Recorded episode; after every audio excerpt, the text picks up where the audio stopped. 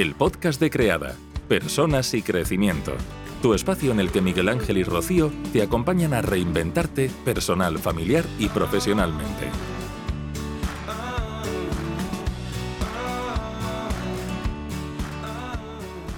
Bueno, Miriam, pues estamos contando a la comunidad que tenemos este pedazo directo para hablar de un temazo, los límites, y antes de meternos a, ello, pues un poco en presentarte, aunque poca presentación necesitas tú. Pero para quien no te conozca, Miriam es conductora de crianza y escritora, además de periodista. Ha escrito, no sé si son 12 o 13, 14. Miriam, ¿no? 14 ya. Pues ya me pierdo si son 8 o 9 cuentos y 5 libros para adultos, puede ser. Sí, sí, son cinco para adultos, nueve para ah, nueve cuentos, cinco libros de adultos. Y siendo el último precisamente Límites, y por eso también el contar contigo para hablar de este tema que últimamente la comunidad demandaba mucho y bueno, pues nos parecía que tú eras la persona perfecta para hablar de ello. Así que bienvenida, muchas gracias y enhorabuena por esa última publicación. Gracias, muchas gracias. Bueno, Miriam, eh, nos gustaría empezar precisamente con, con algo que, que, como hemos dicho, le suscita mucha curiosidad a, a los adultos y sobre todo a, a a gran parte de, nuestra comunidad. ¿no? Y es que en el fondo, cuando eh, tomamos conciencia precisamente de nuestra relación con los límites, eh, lo primero que hacemos es darnos cuenta de que efectivamente tenemos serias dificultades con ellos. Probablemente bueno, pues por varios motivos, como la, la, educación que hemos recibido. Queremos preguntarte, ¿no? ¿Por qué crees tú que tenemos esa dificultad precisamente con los? Hay muchos motivos, no, no es solamente uno. Y, y, a cada cual uno de los motivos le va a resonar más que otro, ¿no? Porque, bueno, todos tenemos nuestra propia historia. Uno de ellos es, es por cómo, uh, qué relación tenemos con los límites desde nuestra infancia, cómo nos han puesto estos límites, cómo se, se establecieron, si se pusieron o no, porque a veces pues no se han puesto. Entonces, claro, tenemos una relación muy autolimitante porque nos hemos tenido que poner nosotros mismos los límites. Um, hay esto, pero también hay una cultura de no respetarse los propios límites y que el tener contacto con, con cuáles son mis límites se ha visto especialmente um, en las mujeres como algo egoísta, como algo que no toca y, y, que, y, que, tendrías que sobrepasar, es decir, que no, no hay que escucharlos, ¿no? Porque históricamente no se han escuchado, entonces no hemos visto, no tenemos referentes de otras mujeres que, que, se hayan escuchado a la hora de poner sus propios límites y tampoco tenemos referentes de, de personas que hayan puesto límites de una forma consciente y conectada desde los límites tienen que nacer en uno, ¿no? Entonces, cuando, claro, hay el paradigma de crianza tradicional tan extendido, los límites no se han puesto desde un propio trabajo personal, se ha puesto desde el autoritarismo y normalmente son bastante arbitrarios, sin tener en cuenta las necesidades de, del niño. Y entonces, claro, cuando has crecido en este ambiente cuesta poner límites conscientes porque ya no han nacido de ahí. La relación que tú tienes con los límites ya no es con unos límites conscientes. Entonces, bueno, pues hay muchas cosas que hacen que nos cueste poner límites. Um, y, y ni, ni, la sociedad acompaña ni tampoco lo que hemos vivido acompaña. Entonces, tiene que haber mucho trabajo personal para poder revertir esta situación ese trabajo personal mmm, puede tener que ver con la autoestima, ¿no crees, Miriam? Totalmente, totalmente. Es, es a partir de, de, de, dónde estoy yo que puedo establecer los límites a los demás. Y cuando digo las, a los demás no, pienso solamente en los niños, uh, pienso en los límites hacia el trabajo, en los límites en en mi relación con la alimentación, los límites en mi relación con mi cuerpo y lo que lo cuido o no lo cuido, mi relación con mis padres, con otra uh, familia más extensa, mi relación con las amistades. Uh, hay muchas uh, áreas donde es necesario establecer límites y estos empiezan desde, desde una misma, ¿no? Entonces, claro, esto es, es, infinito, hay, hay, hay mucho mucho que hacer, pero es, es maravilloso porque a más caminas, más tienes andado, ¿no? Entonces, más fácil es a la que empiezas a poner conciencia en este tema, porque ves cómo va cambiando la vida tuya y, de los que se relacionan contigo y se va alineando un poco más. Entonces, esto es muy bueno, muy positivo y en realidad es un regalo. Yo sé que quienes nos escuchan tienen muchas ganas de que te preguntemos y comentes cómo poner los límites, pero nos parece muy importante empezar eh, con las capas de fuera de la cebolla, ¿no? Que es con esta reflexión en la que entendamos hacia adentro que el poner límites tiene que ver con de piel para adentro. Nos colocamos ahí para después poder salir fuera y ponerlo en nuestra comunidad.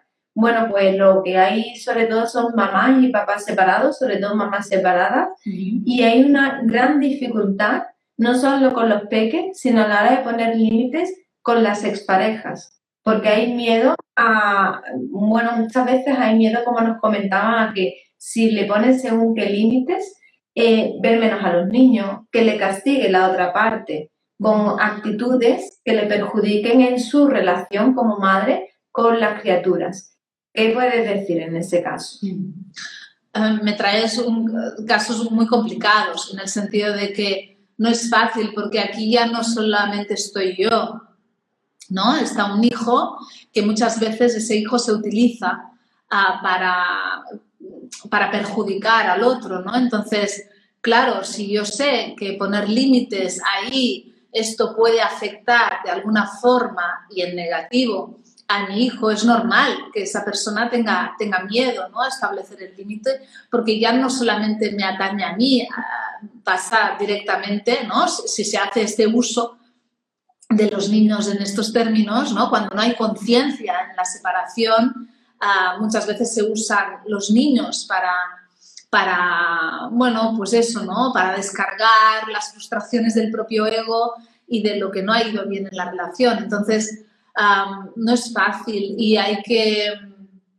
pues bueno, dependerá mucho del caso, de la edad del niño y de la situación con nuestro ex, ¿no? De, porque hay grados y grados, ¿no? De desconexión y de inconsciencia. Entonces, dependerá de eso que, podamos estar más alineadas, pero igualmente creo que es importantísimo que eso suceda, ¿no? que, hagamos este, tanto mujeres como hombres, este camino de autoconocimiento y de, reflexión de qué es, eh, qué se me hace verdadero en mí, qué límite necesito. Por ejemplo, a lo mejor eh, el intercambio de WhatsApps es, horrible, ¿no? Y, genera mucha, imagínate, mucha frustración, mucho, mucho conflicto, mucha discusión, mucho, muchas faltas de respeto. Pues a lo mejor necesito poner el límite ahí y decir, no, mira, WhatsApp no, vamos a hablar de otra forma, ¿no? Vamos a hablar, comunicarnos por mail, vamos a... esto es necesario, porque al final si no afecta a nuestra propia salud salud diaria de, poder, claro, imagínate un WhatsApp, ¿no? Que te va llegando cada día y te va desestabilizando, ¿no? yo recomiendo que hagan este trabajo de introspección, de saber dónde está mi límite, qué quiero aguantar y qué no quiero aguantar.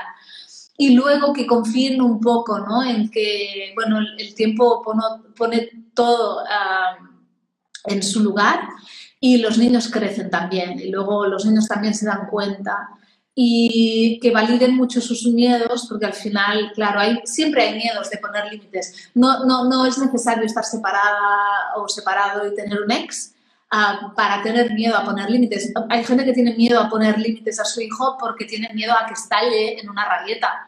O hay gente que tiene límites a poner, miedo a poner límites a sus padres y que no vengan todos los días a casa, por ejemplo, por miedo a que se ofendan. O sea, los límites y el miedo van muy relacionados porque nos han enseñado cuando éramos pequeños que no podíamos decir hasta aquí siendo pequeños y cuando pues nos enfadábamos y decíamos no estoy de acuerdo, te ¿qué? qué? Aquí, no, porque lo digo yo y aquí mando yo y tú no puedes ni rechistar, ¿no? Y, y se te ha enseñado a cortar tu propia voluntad, tu propio sentir. Entonces, bueno, pues claro, es, difícil luego, ¿no? Cuando somos adultos y tenemos que poner esos límites, hacerlo desde un lugar asertivo, sabiendo que estamos en nuestro derecho y que esto no es nada malo, al contrario, ¿no? Pero no sale siempre ese miedo. Entonces, bueno, reconocer que este miedo va a salir, que es normal, que lo validen, pero que aún así se escuchen, intenten uh, respetarse. Qué importante, Miriam, eh, eso de volver a mirar hacia adentro, aunque los límites vienen desde fuera. Y, bueno, profundizando más en esa cebolla, ¿no? Como decía eh, Rocío, dentro de tu obra una de las primeras eh, cosas, ¿no? Como la primera dicotomía que, que, ayuda un poco a, y que suele surgir mucho, ¿no? Y es la diferencia entre límites y, normas, ¿no? ¿Nos podrías dar una breve explicación de, de para que se entienda, ¿no? Con, los, relativa facilidad. Mm, los límites es, es, muy fácil, parece muy complicado y es bastante fácil. Los límites tienen que ver con el desarrollo óptimo de, de un ser humano, ¿no? Entonces, todo lo que tenga que ver con la integridad física de nuestro hijo, el desarrollo mm, normal y, y, óptimo de nuestro hijo, esos son límites. Es decir, un niño tiene que dormir, tiene que comer, tiene que descansar, tiene que jugar libremente, tiene que moverse libremente cuando es pequeño. O sea, todas las necesidades de la infancia tienen que ser respetadas. Con lo cual tendremos que procurar un entorno que facilite esas necesidades para que nuestro hijo se pueda desarrollar. Ah, en comida, por ejemplo, pues llegará un día que nos pedirá cosas que no necesita y que no son beneficiosas para su salud. Entonces ahí tendremos que poner un límite porque eso podría afectar a su desarrollo. O querrá ver pantallas todo el rato y eso no es posible porque eso sabemos que afecta a su cerebro. Entonces todo lo que tenga que ver con el buen desarrollo a nivel cognitivo, emocional, etcétera, de esa persona, ah, tiene que ver con los límites. Las normas son arbitrarias y yo puedo tener unas normas en mi casa, pero vosotros otras totalmente distintas. O puede haber unas normas en España a nivel social o cultural y vamos a la India y hay otras normas culturales, por ejemplo. Ah, por lo tanto, las normas difieren de un lugar a otro, de un momento a otro puedes tener ahora una norma, pero dentro de un tiempo, pues esa norma ha variado en tu casa porque las circunstancias han cambiado. Un límite no, un niño tiene que ducharse cuando tiene un año, pero cuando tiene 16 también, ¿no? Es decir, tiene que ver con ah, algo, tiene que ver con la integridad de esa persona, ah, tiene que ver con la higiene y es algo importante, ¿no?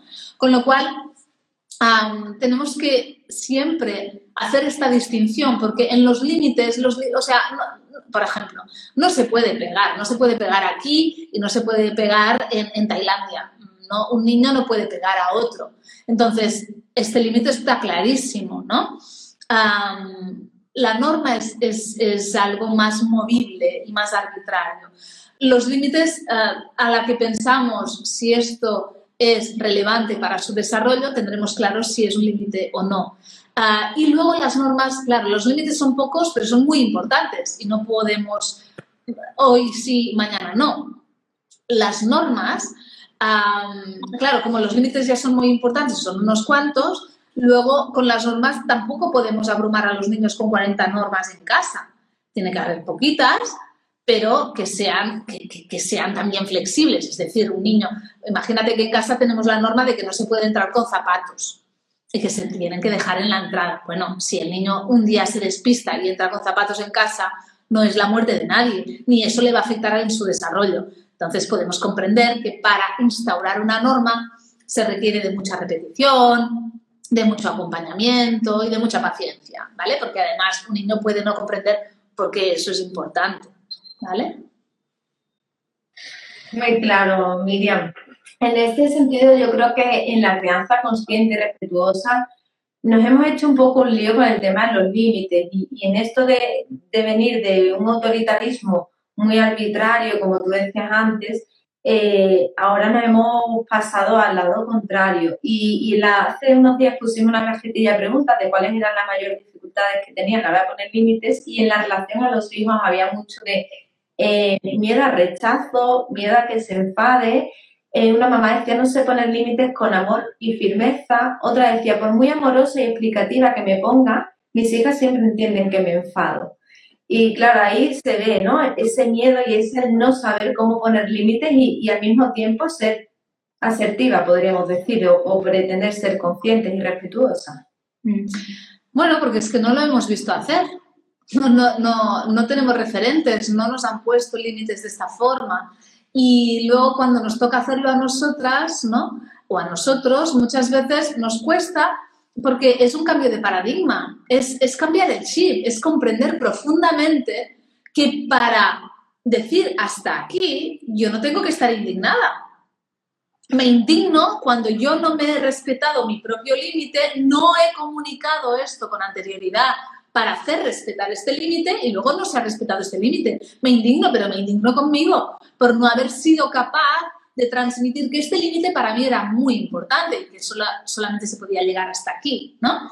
Cuando mucha gente se desborda y pierde los papeles, es porque muchas veces el límite que han puesto no ha sido de una forma consciente. Lo han puesto demasiado tarde, por ejemplo, es decir, se han ido cargando, cargando hasta, han ido aguantando hasta que ha llegado un punto que ha sido un... ¿no? Y luego dicen que basta ya y ponen el límite, pero lo ponen de una forma totalmente autoritaria, mm, que se desautorizan a sí mismos porque ya están gritando, ya están poseídos, ¿vale? Pero claro, es que no tenemos referentes, no lo hemos mamado en casa y hay esta conjunción, esta idea, esta creencia muy integrada de que para que te hagan caso y te escuchen, tienes que enfadarte mucho. Si no te enfadas, no te van a hacer caso, se te van a subir a la chepa. No, no es verdad. Pero el límite tiene que ser muy firme y tengo, o sea, yo tengo que ser el límite propio, ¿no? Es como que yo tengo que estar muy convencida de ese límite. Entonces, no lo voy a dejar pasar, pero ah, tengo que transmitirlo también con esta firmeza. Y eso no significa enfadarme, eso significa asegurarme de que el otro se da cuenta de que esto, el límite está aquí. A lo mejor tengo que agacharme, decirle a mi hijo que me mire a los ojos, contarle por qué es tan importante este límite.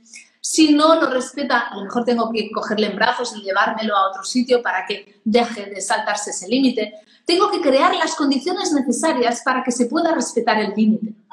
Y esto requiere de yo tener muy claro dónde está el límite y no perder la paciencia, porque lo normal y lo que le toca hacerle al niño es intentar saltárselo. Para ver si realmente ese límite está ahí o no está ahí. Si yo voy en serio o no voy en serio.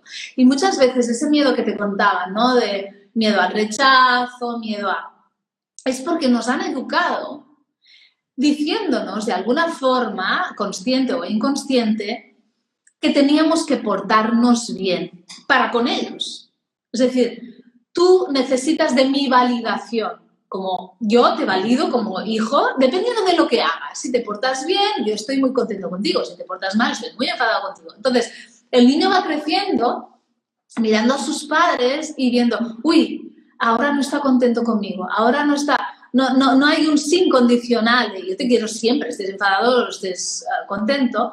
Entonces, han crecido buscando la validación y cuando se convierten en adultos buscan la validación también fuera, claro, externa, porque no hay validación interna. La buscan externa de quién? De sus hijos. Que el hijo, cuando yo le pongo el límite, me diga, ay, qué bien, mamá, gracias por ponerme este límite, me es tan útil. No, el niño no va a hacer eso, se va a cabrear, va a gritar, va a chillar, se va a enfadar, nos va a decir, te odio, da igual, que diga lo que quiera, el límite está aquí y yo lo hago cumplir porque yo sé que este límite, aunque no le guste, lo necesita. Y es mi forma de decirle, te quiero, y justamente porque te quiero, el límite está aquí.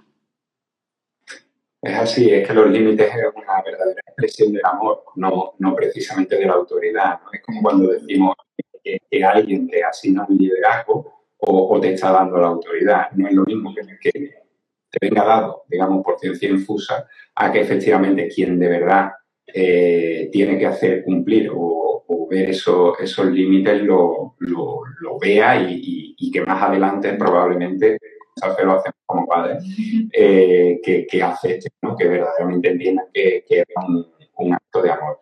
De hecho, antes de que tú digas la última pregunta, perdona, la siguiente, yo quiero decir en esto que has comentado, Miriam, de que, que es porque te cuido, ¿no? A mí me sirve personalmente, mi pequeño es muy insistente en comprobar de forma reiterada si el límite es firme o no. Entonces, él me ha venido a reenseñarme a lo bestia lo que con el primero creí que había aprendido. Y yo cuando ya empieza en ese, mm, como yo digo, ¿no? esa gotita de insistencia para, con lo que le he puesto el límite, la forma de, de, para mí mantenerme firme es decirle a él, que no se lo digo a él, es para decírmelo a mí, es ¿y por qué? Y tal. Y le digo, porque te quiero y te cuido. Y es la forma que yo he encontrado a mí misma para mantenerme firme, porque, bueno, por las circunstancias de que es pequeño y otras varias, a mí me es muy fácil eh, transgredir los límites con él y, decir que no pasa nada, lo cual le, daña, no le hace bien. claro, bueno, pues le, le, estás dando una información contradictoria con lo que le acabas de decir un momento antes, ¿no? Así que por si sirve a alguien, porque el Miguel Ángel se ríe. bueno, y él seguramente dice, no, esto no es cuidarme, no sé qué, no me quieres, porque si me quisieras me lo darías. Bueno, ellos tienen su discurso, pero lo más importante, y en el libro uh, este le, le dedico un capítulo en límites, y es que no necesito ni que lo entiendas ni que estés de acuerdo. El límite está aquí. Yo soy adulta, tranquilo que este límite ha estado súper reflexionado, sé que tiene que estar aquí, no hace falta ¿eh? todo este discurso, pero es para, para con nosotros. Y no necesito ni que mis hijas entiendan los límites que pongo, ni que estén de acuerdo con ellos. Porque lo más normal es que nunca estén de acuerdo con los límites que el otro día mi hija pequeña me dijo, mamá, ¿por qué has tenido que escribir un libro sobre límites? Ahora los padres van a poner límites a sus hijos y a los niños no nos gusta que nos pongáis límites. Yo dije, ya, ya lo sé, no os gusta, pero los necesitáis y es importante que os pongamos límites. A tú no te gusta, tú no quieres, pero esto es importante y por eso lo he hecho, porque creo que es muy importante. ¡Oh, mamá! ¿No? En plan, ¿qué rollo de madre tengo? Mm, bueno, lo compenso con los cuentos, que esto sí les, les gustan, entonces, bueno, ahí me perdonan un poco. Pero es eso, ¿no? Poder cambiar el chip y decir, no necesito que me valide, no necesito que lo apruebe, yo necesito hacer lo, que, o sea, a ver, hemos decidido tener hijos, somos responsables. De, eh, tenemos que hacer ese ejercicio de responsabilidad y decir, bueno, ya sé que poner límites es un tostón, pero bueno, ahora me toca, ¿no? Porque soy madre. A lo mejor cuando sea abuela ya no los pondré yo, los pondrán mis hijas, ¿no? y lo veré luego desde la retaguardia, veré, ay, mira, me ha puesto este límite. Yo no, yo vienen conmigo un día y ese día, pues bueno, eso, de eso se encargan los padres, ¿no? Pero de momento, si somos padres, nos toca a nosotros y tenemos que hacer. Sin duda, claro. Y, y además por lo que tú has dicho, porque es una expresión. Lo contrario sería el no ponerlo. Eh, lo, otro es negligente. Es negligente, es una, es una evasión de responsabilidad y, muchas veces viene por, por, esa, por esas carencias que tenemos, que no hemos trabajado y, y además estamos haciéndoles un muy flaco favor. Entonces necesitan que nos pongamos las pilas. Eh, no quiero que, que nos despedamos sin antes preguntarte por algo que, que con mucha frecuencia ¿no? en las personas que, que llevamos, especialmente muchas mami, que hablan de la diferencia que, que, hay entre un hogar y otro, ¿no? En que, bueno, yo en mi casa establezco no solo unas normas, sino determinados límites que creo que son muy importantes y que por diferencia de criterios educativos, muchas veces por esa instrumentalización ¿no? que, que, que hacen a, a, unos padres, desgraciadamente, de los hijos, pues deciden pues, saltarse a la torera o, en casos menos graves, poner límites diferentes, pero en otros directamente no, no poner ninguno. Eh, ¿Qué podemos hacer ante, ante esa situación? Si, si hay buen feeling entre las dos personas que se han separado, lo ideal es hablarlo y, y decir, bueno, ¿cómo, ¿cómo, lo hacemos para poderle dar una estructura y una, una, eso, ¿no? Transmitirle que vamos a la una en eso y por lo, por lo menos en los horarios, pues si cada día en el cole come a la una, pues también el sábado y el domingo, independientemente de a quién le toque el niño, que coma a la una también, ¿no? Uh, esto sería lo lógico, lo normal, lo más, uh, lo ideal y lo más recomendable. Pero sabemos todos, vosotros y yo, que trabajamos con muchas parejas, que a veces las separaciones no van bien, a veces la gente está a matar y cada cual cree que lo que hace está estupendo y a algunas personas pues mm, les da igual lo que necesiten eh, sus hijos a nivel de horarios o a nivel de rutinas, porque ellos no creen que estén haciendo nada perjudicial para ellos, entonces las dos, los dos miembros de la expareja tienen opiniones súper contrarias en esto, ¿no? De rutinas, etcétera, y de límites. Aquí no podemos hacer mucho. podemos hacer, o sea, es que cuando no tenemos el hijo con nosotros no podemos hacer nada. ¿Qué voy a hacer si no estoy? ¿Y, cómo me voy a meter ahí si, no es mi incumbencia? O sea, esto tiene que ver entre mi hijo y la relación con su padre o con su madre. Yo no puedo hacer nada. Entonces, cada cual tenemos que responsabilizarnos de nuestra parte, de lo que sí puedo hacer. Lo que sí está en mis manos es cuando el niño está conmigo. Lo que no está en mis manos es cuando el niño no está conmigo, ¿no? Es igual que, pues yo qué sé, si pasa algo en el cole, ¿no? ¿Qué puedo hacer? El niño eh, ha tenido un conflicto en el cole. Bueno, tú no estabas, no puedes hacer nada. Quien tiene que hacer es el adulto que acompaña en el aula. Luego podemos ver si hay algún tipo de raíz ahí, pero en este caso que has comentado de las rutinas y los límites distintos en cada casa, si no hay buena sintonía entre las dos personas expareja, uh, poco podemos hacer, porque cada cual uh, o sea, no está de acuerdo con lo que hace el otro. Entonces, bueno, es que ya, ya poco a poco con el tiempo el niño ya irá expresando con más claridad que le va bien y que, le, que, le, que quiere. Y si yo qué sé, imagínate, ¿no? Pues si ah, en la otra casa pues le dan de comer a las tres y el niño a la una tiene hambre, pues tranquilo que ya montará un pollo ah, de hambre y le tendrán que dar algo de comer. Es decir, ¿que sería evitable ese pollo? Sí, pero bueno, a lo mejor nosotros no podemos hacer nada cuando no estamos, ¿no? Y es importante que también para poder vivir una vida más sana mentalmente, que no nos hagamos mala sangre cuando no podemos hacer nada al respecto, ¿no?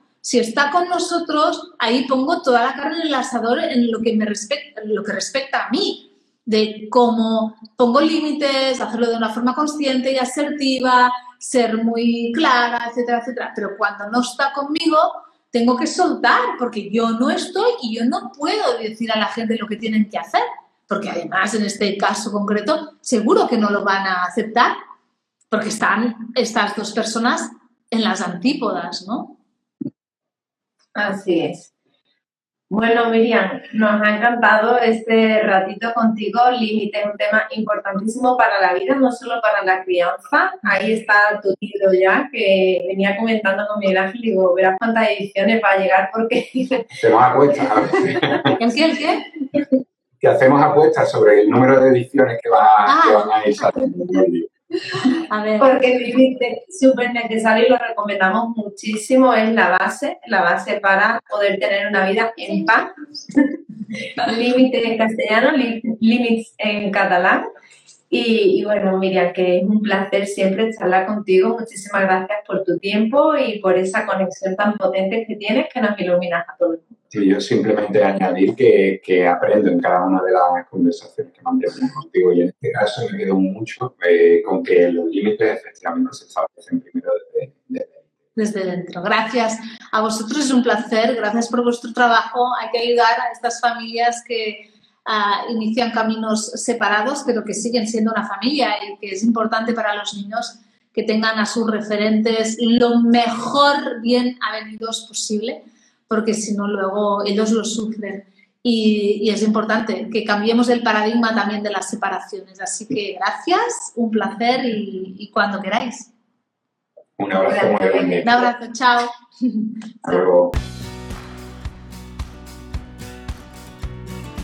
Y hasta aquí el episodio de hoy. Si te ha gustado puedes compartirlo para que pueda llegar a más personas.